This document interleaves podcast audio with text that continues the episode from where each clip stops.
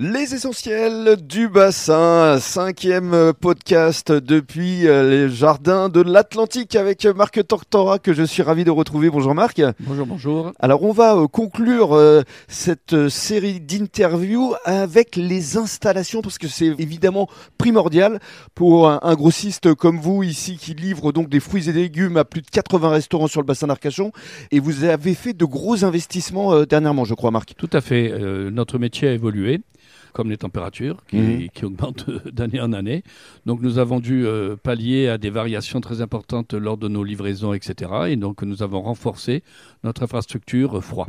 Avec des frigos avec Des, donc avec des frigos. Un peu plus nous avons, nous avons monté une chambre supplémentaire mhm. complète et nous avons même doublé la paroi d'une de ces chambres pour qu'elle ait un froid euh, maintenu et surtout qu'il reste accessible facilement pour chargement direct du frigo au camion. Voilà, parce qu'il faut décrire à nos amis auditeurs que effectivement vos frigos sont juste à côté de vos bureaux et les camions peuvent rentrer.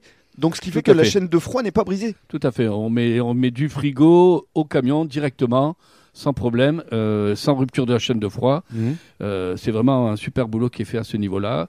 On a des contrôleurs de température au moment du chargement. On a bien sûr des feuilles de transport. On a mis en place tout un process qui aujourd'hui assure une livraison quatrième, cinquième gamme euh, sous froid dirigé, bien entendu, et tous les produits fragiles que mm. nous avons. Mm.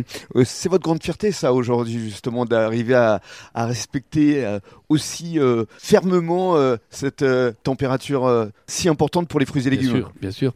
Aujourd'hui, c'est un, des chevals de bataille, ça maintient la fraîcheur, et surtout, ça, ça n'atterre pas les produits. Bien sûr, on livre beaucoup de boules pâtes, ce qu'on appelle la boule pâte, la boulangerie-pâtisserie, et aujourd'hui, quand je vois les tartes, de, tartes framboises pour exemple, chez, certains de nos clients, on ne peut être que fier du produit que l'on livre. Tout à mhm. fait.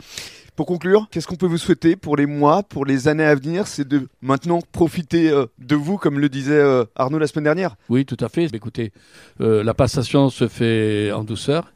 Elle est réussie jusqu'à maintenant. les enfants donc prennent pleine conscience du travail qu'il y a à faire ils assument totalement leur rôle et je ne peux être que confiant pour l'avenir. Confiant et fier. Fier aussi. Merci beaucoup. C'est moi.